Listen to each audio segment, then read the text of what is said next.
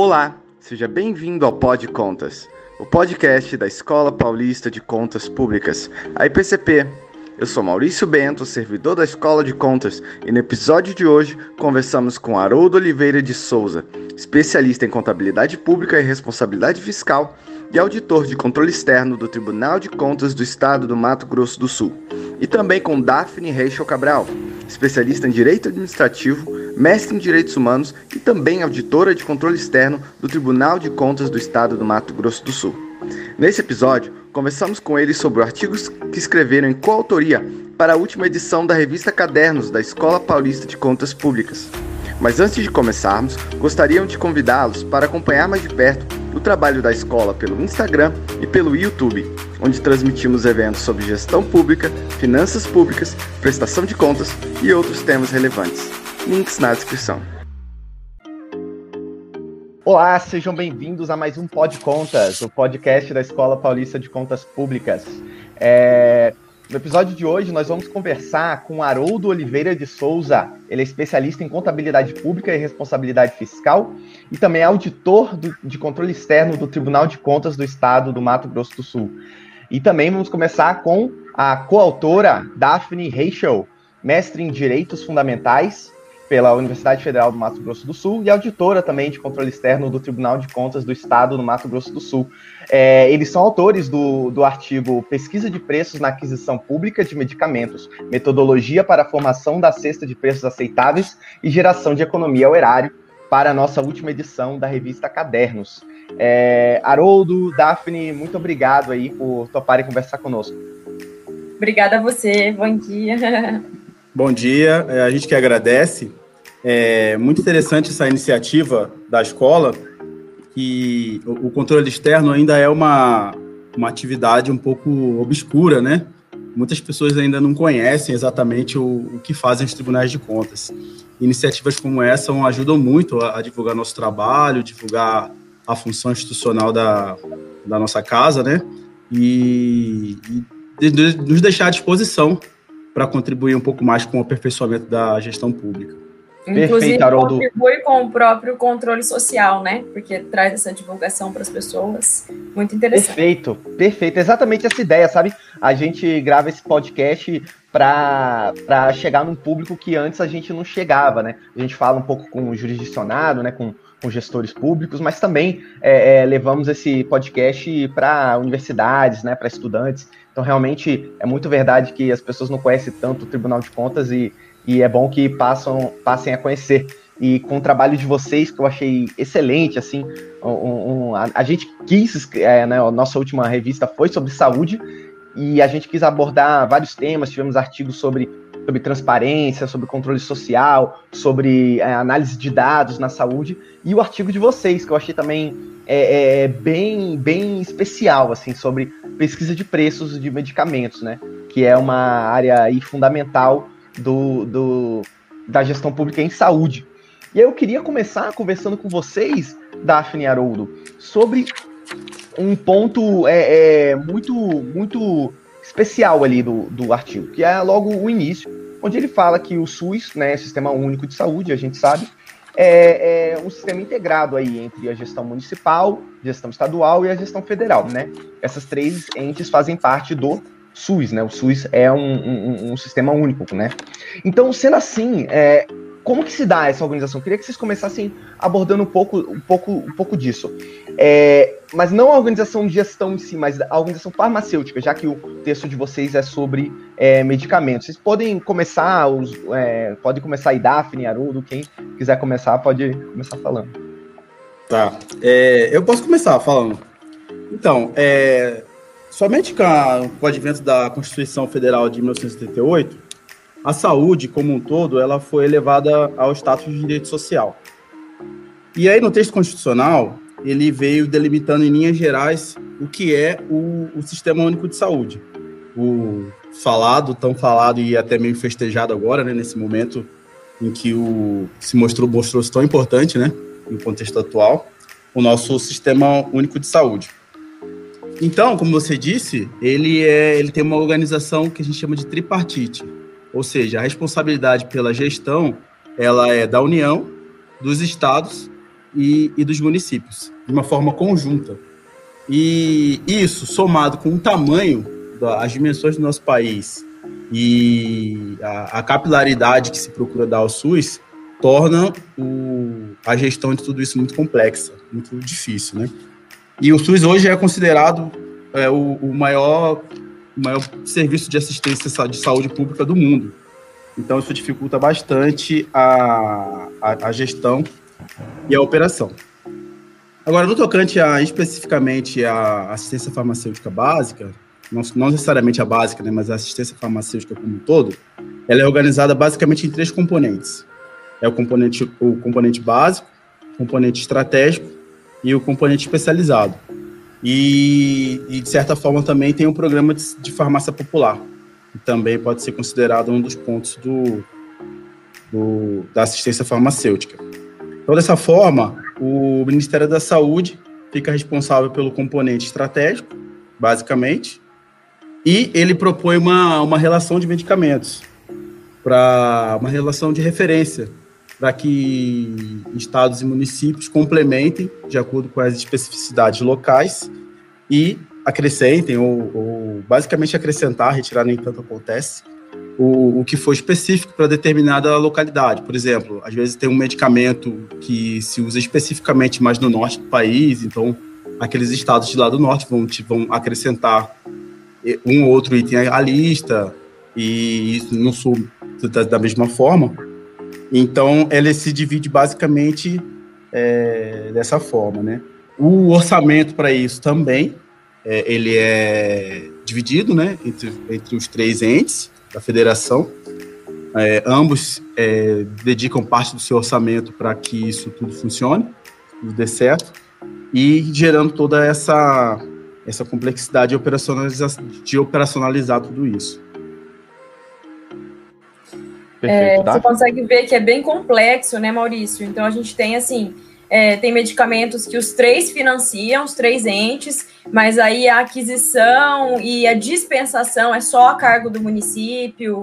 Então fica complicado, inclusive a gente até participa de reuniões, por exemplo, de judicialização, né, de medicamento. Então o município às vezes ele está aguardando da União, é muito complexo. Às vezes o básico todos financiam, o outro exclusivo da União. É o nosso SUS, ele é bem completo, mas muito complexo, né? Requer muito muito estudo. Esse é até o papel pedagógico que o tribunal tem ajudado é o gestor, porque ele entra e fica realmente perdido, né, Haroldo? Que ele não sabe. Exatamente. exatamente. Muita dúvida. É, a complexidade de toda, de toda a operacionalização disso é que é a origem de, de boa parte dos erros, né? Esse também é o, como a Daphne disse, é o nosso foco aqui, né? Cuidar é. dessa, contribuir para que a gente consiga desmistificar toda essa estrutura e os gestores Sim. consigam ter o conhecimento necessário para fazer tudo funcionar da melhor forma possível, da forma mais econômica, mais eficiente, efetiva, enfim. E Isso. a população consiga perceber os resultados, né? E essa relação que o Haroldo é, até citou é muito importante, né? O Rename, que ele já tem a relação dos documentos que compõem o SUS, mas ele também citou é, que os municípios, a região, ela vai incluir outro. Essas, essas reuniões que nós participamos também, que eu até mencionei agora com o judiciário, que chama o NatJus, a gente discute muito isso. Às vezes o município, o estado está lá e fala, ó, é, tá precisando muito mais de tal medicamento para tal patologia aqui no Mato Grosso do Sul, então vamos incluir na lista. Então, é, os órgãos de controle estão cada vez mais participativos nisso, porque as compras vão mudando, a relação vai mudando, né? É, o SUS ele precisa estar tá se atualizando também em relação às patologias existentes. É, com certeza. Esse realmente é um, já é um primeiro desafio, né? Integrar o SUS com o federalismo brasileiro, né? Com o fato dos entes serem né, independentes e né, harmônicos, né? Os poderes também, são vários poderes, vários entes, né? Então, realmente, é, integrar tudo, garantindo essa autonomia, às vezes pode ser um pouquinho, um pouquinho complexo mesmo. Mas tem um outro ponto, assim, que, que realmente é, que é importante, que é justamente os valores, né? Os gastos anuais que vocês colocam no artigo são vultuosos, né? São bem grandes, são é, é, bilhões, né? E pelos tanto União, União, Estados e municípios. E, e, vocês podem falar um pouco sobre isso? Então, assim, já existe uma pesquisa de preços? Como que ela é feita? Como para tentar, né, garantir tanto o acesso ao medicamento, mas também um, uma economia aí ao erário? Como que é feito hoje? Então, é, Maurício, o medicamento é, é ele é um insumo estratégico, né, para o suporte às ações de saúde. Então, assim, a falta ou desabastecimento ou qualquer tipo de problema relacionado com esse tipo de insumo, ele pode afetar a qualidade de vida dos usuários do SUS, até mesmo causar morte, né? E, e uma, uma, uma, assistência bem feita nesse sentido pode salvar vidas. E eu tenho uns números aqui de 2017, o que a gente colocou lá no artigo, e eles são bem significativos, assim, né? Então, a gente leva, apurou ali que mais ou menos 17% do volume de recursos da saúde o que equivale a um total de 18 bilhões de reais. Isso mesmo, 18 bilhões. É, eles são destinados à assistência farmacêutica básica. Então, assim, é, esse valor, né, esse percentual alto e o valor absoluto alto também, ele revela a importância né, dessa, de, do cuidado necessário com esse, essa parte, assim, digamos assim, da, da saúde, né, que são os, os medicamentos. Então, a gente, na, na, ocasião aqui que a gente começou a trabalhar de uma forma mais especializada aqui no Tribunal de Contas, levantando esses dados, a gente percebeu que o cuidar dessa parte de medicamentos, dar uma atenção especial a ela, seria o objeto de auditoria perfeito, assim, né? Porque a gente conseguiria reunir tudo que a, a teoria de auditoria governamental nos oferece e, e nos oferta de oportunidades. A primeira delas é a materialidade, que se resume nisso que eu, que eu acabei de dizer, que é o volume de recursos, né? Um volume de recursos muito grande que, que faz com que seja interessante para o controle externo é, atuar num, objeto que esteja que mova volumes tão vultuosos. E ali a gente possivelmente vai conseguir uma certa efetividade com a nossa atuação. Outro ponto é a relevância, né? Que, por óbvio, é, é um insumo que, que dá a vida do, ou a falta dele pode levar à morte, então ele é muito relevante para a sociedade, né? Que isso funcione bem, que isso chegue a, a, até o, a última ponta lá, a última farmácia do último hospital, do último município do, do país esteja abastecido, que é muito relevante. E o risco, né? Todo o risco que a operação disso vai envolver. Então foi daí que surgiu essa ideia da gente aprofundar nossos estudos sobre esse objeto, e aí nós acabamos chegando na, na importância do, de, de, realizar uma pesquisa de preços para adquirir esses medicamentos é, de uma forma mais é, eficiente, né? Descobrimos que ali era o gargalo, né? Todos os, os, as compras, as aquisições públicas são feitas por meio de licitação na maioria dos casos, né? Nos casos comuns.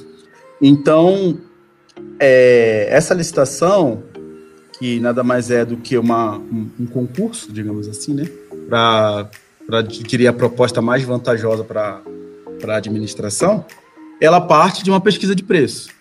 O, o, gestor que vai fazer a compra, ele vai e começa a buscar no mercado o, o quanto está sendo cobrado por aquele produto que ele está precisando, para que ele faça o, uma estimativa de preço de referência e a partir daí consiga fazer sua licitação.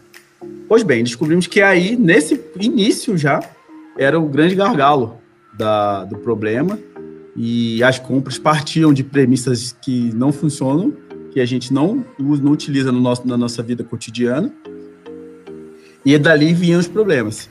Então são esses números que nós temos, sabe? É, é um valor muito alto, né? É, existe um risco alto também de acontecerem problemas nesse, nessa operacionalização, e um problema que aconteça vai ter um impacto muito grande para a sociedade, né? Então, daí que surgiu essa, essa ideia de trabalhar especificamente com a, com a pesquisa, sabe, de preço. É, e complementando a resposta do Haroldo, em relação à pesquisa de preço, assim, no âmbito desses programas, a gente tem que o Ministério da Saúde, né, em 98, ele criou um banco de preços em saúde, que é o PS, né, que exatamente com esse intuito, para ajudar que as compras fiquem ali é, marcadas, né? Que é para ajudar a transparência, o controle social e, e ajudar na própria pesquisa de preço. A gente vê agora até que está prestes a, a, a, chegar a nova lei de licitação, né? Que eles positivaram o uso do BPS. Então tem agora um artigo específico que fala para utilizar o BPS, né? O BPS, a obrigatoriedade dele vem só, é muito recente, vem desde 2017, mas o intuito do SUS, do Ministério da Saúde, de trazer transparência e mostrar é, os preços pagos para auxiliar na pesquisa de preços, já vem desde 98, né, com a criação do BPS, que também está na nossa metodologia, que a gente colocou ele, antes até dele ser positivado na nova lei, a gente positivou na nossa metodologia, ali no nosso passo a passo, né? É, muito bom, muito bom. Então, foram um pouco pioneiros aí já. Adiantaram um pouco aí o que, o que está por vir, ou está, está em vias de se tornar a nova lei, né? Sim. Sobre, sobre um outro ponto, é, Daphne e Haroldo, tem um outro ponto assim que, que, que eu vi que me chamou a atenção, porque não é algo que eu acho que está no, no, no dia a dia das pessoas, assim, a maioria das pessoas não, não é, não fala tanto sobre isso, que é sobre o papel da Câmara de Regulação do Mercado de Medicamentos. Né? No artigo vocês lembram bem que um, esse mercado ele tem diversas regulamentações, é, é, é Anvisa, é Ministério da Saúde, tem uma série de, de órgãos, entidades e normas é, influenciando o, o, mercado de medicamentos, né? E você fala sobre essa Câmara. Eu queria saber um pouco o papel dela é, e o impacto dela é, sobre da atuação dela sobre o preço dos medicamentos. Mas também é, é, fique à vontade para falar do, de, de outros órgãos, de outras normas, porque eu acho que isso daí é bem relevante é, como premissa para a metodologia de vocês, né? Sim, sim, com certeza. Primeiro, para a gente entender, a gente tem que entender o seguinte: um, um medicamento, para ele ser comercializado no Brasil, é, todo mundo sabe que ele precisa passar pela Anvisa, né? Que ele precisa ter o registro sanitário. Mas as pessoas, às vezes, é, desconhecem que precisa também da regulação financeira, né? E, e é esse o papel da CEMED ela faz uma regulação é, do preço máximo que vai ser pago. Então, lá na CEMED, ela fica dentro do site da própria Anvisa até, ela tem um portal que você consiga, mais conhecido como tabela CEMED. Mensalmente, eles colocam os preços de diversos fármacos, diversos produtos, não só medicamentos, da área de saúde lá, mensal, o preço máximo, né? O teto que vai ser pago tanto para o varejo quanto para a administração pública. E a CEMED ela tem uma metodologia própria. Ela traz o preço de fábrica, ela já traz é, o do medicamento quando é para administração pública, que vem sem o ICMS, por causa do, do, do, acordo com a Confaz, né? Que quando é a administração pública que compra, não, não incide o ICMS, ela já traz esse desconto, traz a alíquota do, dos impostos também. E é, da metodologia dela, o que é muito interessante citar é que para o governo comprar, para a administração pública direta e indireta comprar, ele traz o preço de fábrica menos um coeficiente que ele chama de CAP, que é um desconto obrigatório que precisa ter no medicamento para venda para o governo. Que você vai chegar no preço final, que é o PMVG, que é o preço máximo de venda ao governo. Então a CEMED traz isso. Aí você olha e fala, opa, maravilha, né? Já traz o preço máximo de venda ao governo. É, muitos gestores, às vezes, falam, ó, oh, por que a gente não pode usar só, só CEMED, então, né? Até a gente pega alguns editais que eles colocam lá, é, querem colocar num, num dos, dos itens, é, preço da CEMED. Por que não pode? Porque você vai estar alcançando a vantajosidade, a economicidade, estabelecendo o preço máximo, né? Porque a CEMED, ela traz o preço máximo, ela traz o teto. Para o varejo, para as farmácias, para venda ao governo, mas é o preço máximo. Ela não traz é, o preço após o orçamento, após esse trabalho que a gente tentou discorrer até de utilizar a cesta de preços, né, para fazer todo esse orçamento. Então, a CEMED, por que, ela não pode ser utilizada única e exclusivamente? Porque ela é o preço máximo. Mas é, é uma boa prática que eles coloquem no edital, não é obrigatório, mas que coloquem que não pode ser oferecido, não pode ser vendido acima da CEMED. A CEMED, inclusive, divulga um portal de denúncias para se você vê é, tanto as pessoas que estão acompanhando a licitação, quanto o gestor, é, quanto os, os, órgãos de controle denunciarem se tivesse sido vendido preços acima da CEMED, porque esse é o papel principal dela, né? Ela regula o mercado financeiro de medicamento, né? esse mercado, essa, essa parte financeira mesmo, não deixa vender acima.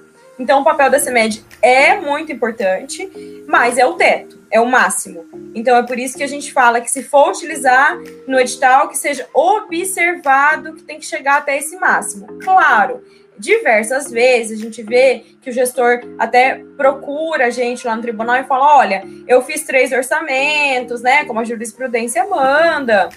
Na nova lei já traz até três orçamentos específicos positivado. Eu procurei no BPS, não tinha, às vezes o BPS está defasado. O meu orçamento chegou no mesmo valor da CEMED. Ok, mas aí você vai especificar para gente. Você não pode ir direto e falar: vou utilizar o preço da CEMED. Se o mercado para aquele medicamento tá hoje, o valor dele está sendo a venda máxima, não ultrapassando, tá ok. Mas a gente sempre fala assim, que manda o processo lá, o procedimento de medicamento, ele quanto mais documentos, quanto mais explicação de como você chegou no orçamento, mais a gente vai saber do esforço para encontrar essa vantajosidade e essa economicidade. Porque como o Haroldo citou na, na pergunta anterior até, são são bilhões, né? Que a gente está falando. Sim, Exato. muito volumoso, com certeza. Exatamente. Muito, volumoso. E complementando, a, a, a CEMED, então, ela faz um papel fundamental na regulação desse mercado, né? É um mercado muito grande, os fornecedores são indústrias grandes também, precisam de uma, de uma certa regulação, e a CEMED exerce muito bem esse papel. Porém, como eu falei no começo também, é, a dificuldade que os gestores encontram é de operacionalizar, né? O papel da SMED é fundamental, porém, você precisa ter o conhecimento exato de como que você vai utilizar essa informação que é gerada pela CEMED mensalmente, como a Daphne disse, né? Então, assim, a, a, ela vai estabelecer um balizamento de máximo a ser cobrado por um determinado produto, né? Ele não vai ser o preço que vai ser comercializado. Você dificilmente você vai chegar numa farmácia e vai encontrar um preço que está na tabela CMED. Ele tem que quase que obrigatoriamente ser menor do que aquilo lá, porque já foi feito todo um cálculo de margem de, de, de lucro, e, enfim, é, operacionalização e impostos, enfim, tudo que for, tudo que é necessário no, no, no pior caso para chegar àquele valor. É uma metodologia bem complexa que eles utilizam. Então, no dia a dia normal, não se é o pior caso, né? Então, os preços acabam, deveriam ser menores, né? Porém, ultrapassar esse valor é, é, vai estar infringindo uma norma legal, inclusive, né? Então, isso vai ser. A gente trata bastante na metodologia. Como utilizar isso, né? Como utilizar essa ferramenta e como que ela pode ser importante também, né? Perfeito, perfeito. Realmente, é, é, inclusive quero chegar lá, quero chegar na metodologia, quero que vocês falem um pouco sobre ela, assim, mais a fundo.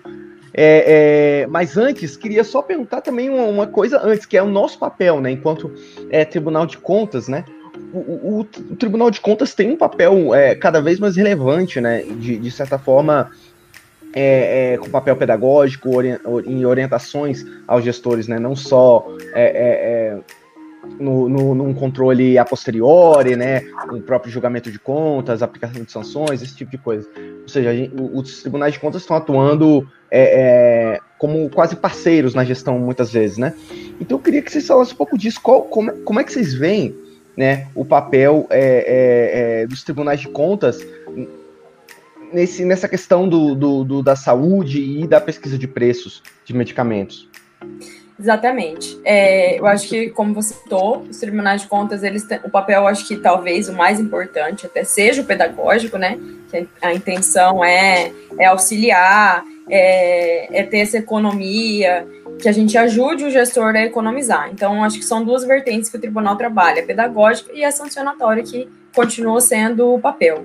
Na pedagógica, para essas compras, essa pesquisa de medicamento especificamente, é, como que a gente já discorreu até agora, a gente já falou do BPS, a gente já falou da CEMED, né? A gente tem também as revistas, como a BC Pharma, que também tem preço de, de medicamento que é do varejo mais. Então, assim, tem uma série de sistemas, tem uma série de informações. Então, o que, que a gente vem fazendo no tribunal? Nós já até demos um curso para os conselheiros de saúde, para ajudar a gente que é muito controle social como parceiro. É, a gente tenta disponibilizar, estamos trabalhando em cartilha, é, tenta disponibilizar é, um artigo como esse que a gente fez da publicidade, Aqui, com certeza, essa conversa com você hoje é mais um papel do tribunal, né? É, pedagógico para ensinar, porque às vezes o gestor chega, como eu falei, o, o que, que, é sabido? Ah, a Anvisa, é, o Rename, que é, que é a relação de medicamentos, mas não sabe certos viés, não sabe utilizar. É, inclusive, a gente tem para comentar que a gente participou de um, de um consórcio, né, Haroldo? Que a gente conseguiu uma economia grande, né? Com eles, e eles iam lá, assim, todos os dias, praticamente, a gente ensinou, a gente conseguiu fazer eles é, incluírem medicamentos no BPS, porque o BPS, quanto mais alimentado, mais ele reflete a pesquisa. Então, esse todo é o nosso papel pedagógico mesmo. E o sancionatório é porque, como a gente já discorreu aqui também, né? O BPS é obrigatório desde 2017, então a gente tem que cobrar essa alimentação. É, existem normas, uma série de normas é, na saúde, no SUS, que precisam ser seguidas. Se elas forem seguidas nesse passo a passo, primeiramente, as primeiras licitações, elas realmente demoram um pouco mais, mas você vai formando né, aquele banco é, e de preços, de orçamentos, vai facilitando, vai economizando, e o SUS só tem a ganhar. Então, é, é nesse sentido, o tribunal ele atua tanto no, no papel pedagógico quanto no papel sancionatório, e a, a, faz pouquíssimo tempo que a gente vem trabalhando assim assiduamente nessa metodologia. A gente já teve resultados maravilhosos que o Haroldo até pode falar um pouco melhor. Eu estava de licença maternidade recentemente, então os últimos os últimos valores aí eu não estou sabendo. O Haroldo que vai poder é, te falar melhor, Maurício. Pois é. Parabéns, então... Parabéns. Obrigada. Pelo bebê.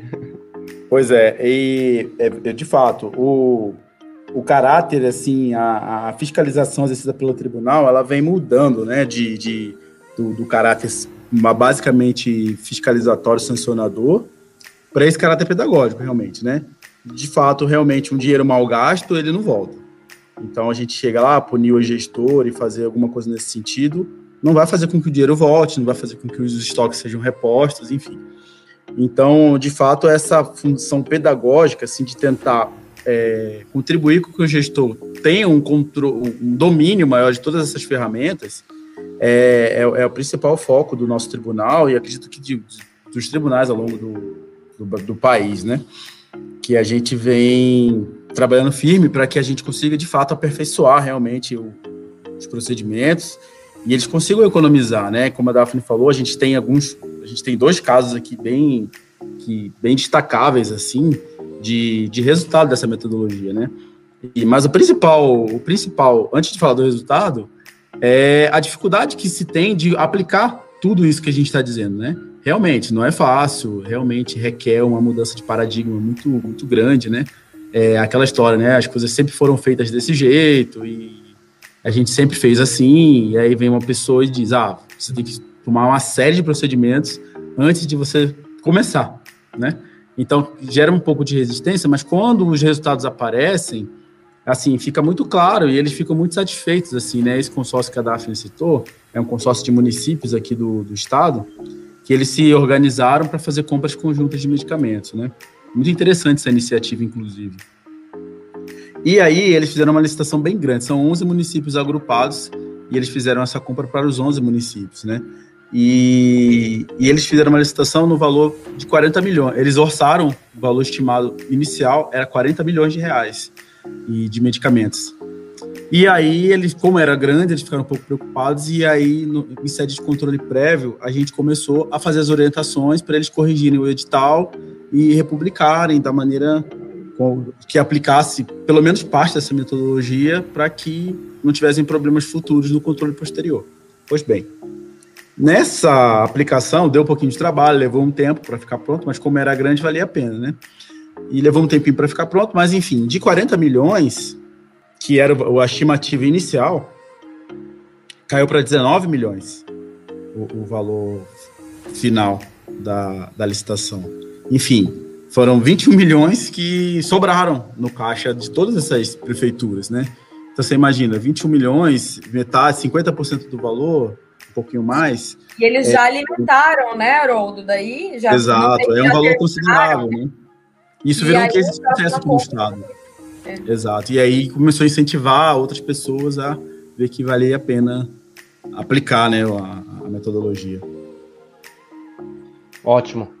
É, realmente dá para ver que, que aplicando é, boas técnicas de gestão pública dá para melhorar bastante é, é, é, tudo, né? Tudo, inclusive a diminuir gastos é, para comprar mais medicamentos ou investir em outras áreas.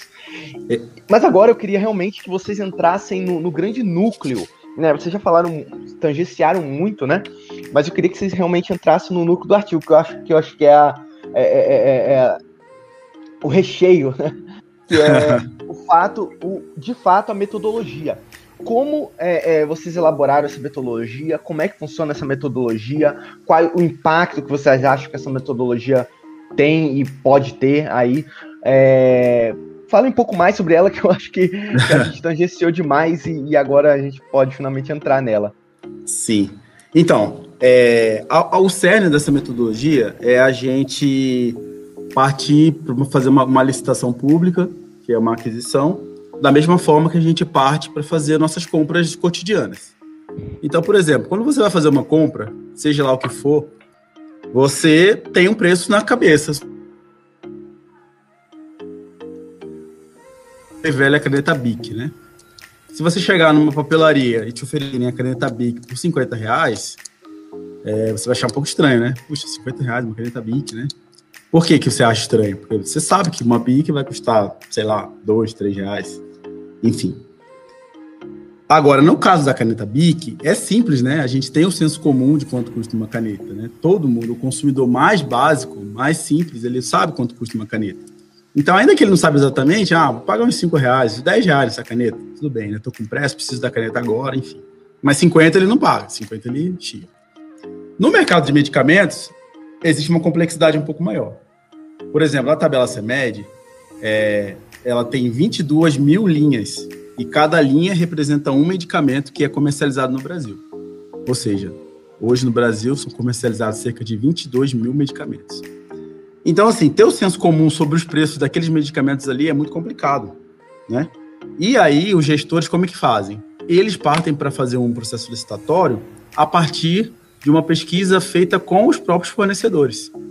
Por exemplo, eu preciso de um medicamento ultra complexo para curar uma doença rara, e ele vai lá e procura no mercado. Bom, quem são os fornecedores desse medicamento?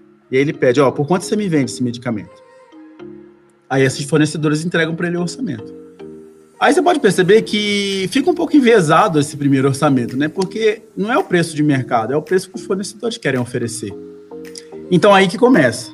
Então, para esse gestor partir para fazer uma pesquisa de preço, ele precisa ter uma, uma ideia do preço de referência, de quanto custa aquilo, para ele poder fazer a pesquisa. Então, vamos lá. É... Vamos dar um exemplo simples. A aspirina lá. Imagina que uma aspirina custe 10 reais, né? Aí ele vai perguntar para o fornecedor, fornecedor, por quanto custa essa aspirina? Aí um vai falar 20 reais, outro vai falar 15 reais, e o outro vai falar 30 reais. Aí ele vai dizer assim, bom, mas essa aspirina custa 10, será que você que de 20 não me faz por 11? Né? Porque ele tem o valor de 10 na cabeça, então ele consegue partir para essa negociação. O que na prática não acontece. Na prática, ele vai lá e pega essa, a média de 20, 30 e 15, faz uma média, divide por 3, soma divide por 3, sai uma média alta. Aí ele vai lá, é, estima o preço alto e acaba vendendo por algo perto daquilo que fica muito fora da, da realidade. Então, o que consiste a metodologia, então? Consiste, a metodologia consiste em formar uma cesta de preços aceitáveis. Ou seja, você vai pegar, operacionalizar cada uma dessas tabelas, que a gente falou aqui ao longo da, da conversa, tabela CEMED, banco de preços de saúde, revistas especializadas que propõem preços de varejo, outras licitações ao longo do Brasil, outras atas de registro de preço, e você, a partir dali, vai formar o seu senso comum sobre aquele produto, que não é uma coisa simples de fazer. A gente não conhece esses 22 mil medicamentos. E a partir dali, ele vai, aí sim vai fazer a pesquisa no mercado local, para saber quanto que ele vai cobrar, quanto que vai ser, quanto que é um valor razoável por aquilo. Ao receber a, as propostas dos fornecedores, ele consegue aplicar um juízo de valor sobre a, a, aquele preço que ele está recebendo. E, e a partir daí parte para uma negociação. E a partir dessa negociação, ele cria o preço estimado e, e põe no edital da licitação. Essa diferença entre o que o fornecedor gostaria de fornecer o que é muito justo no sistema capitalista, né? O fornecedor, ele quer otimizar os lucros dele. Ótimo, isso não é nenhum problema. Só que eh, a gente precisa gerenciar esse conflito de interesse. Um quer vender o mais caro possível o outro quer vender, quer comprar pelo mínimo possível. Isso é a regra do capitalismo, normal.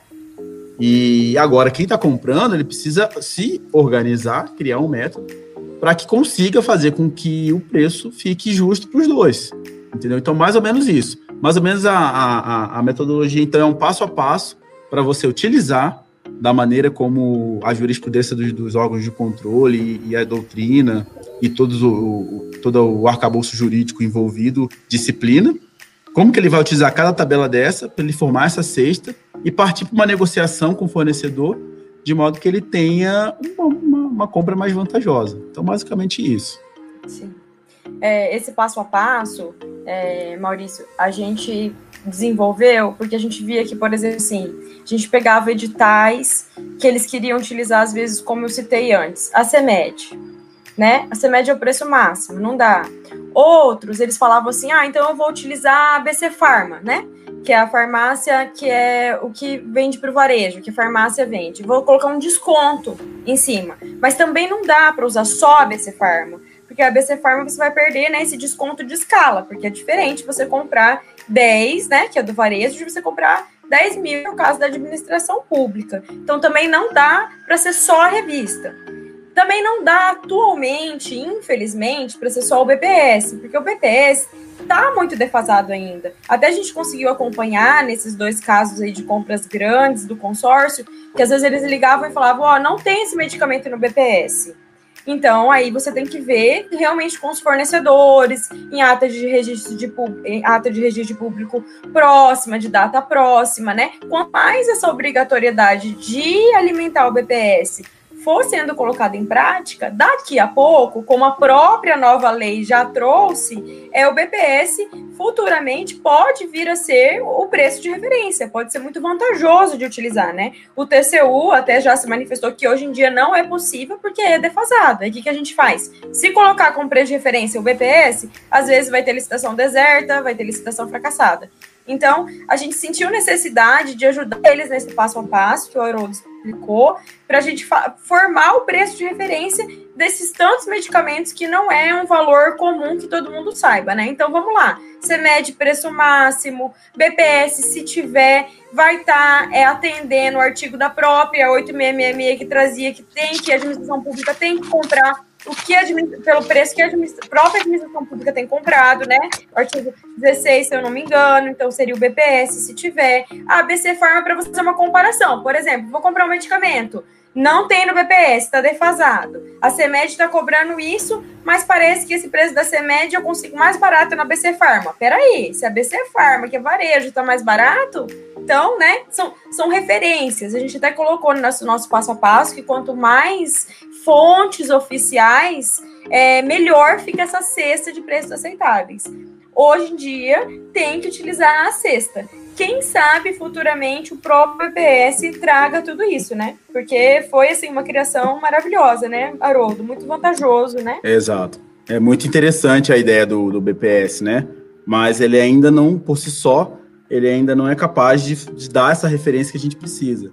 E esse também é uma, é, é uma ideia por trás da, da metodologia. Né? Nenhuma dessas fontes, ela por si só, resolve o problema.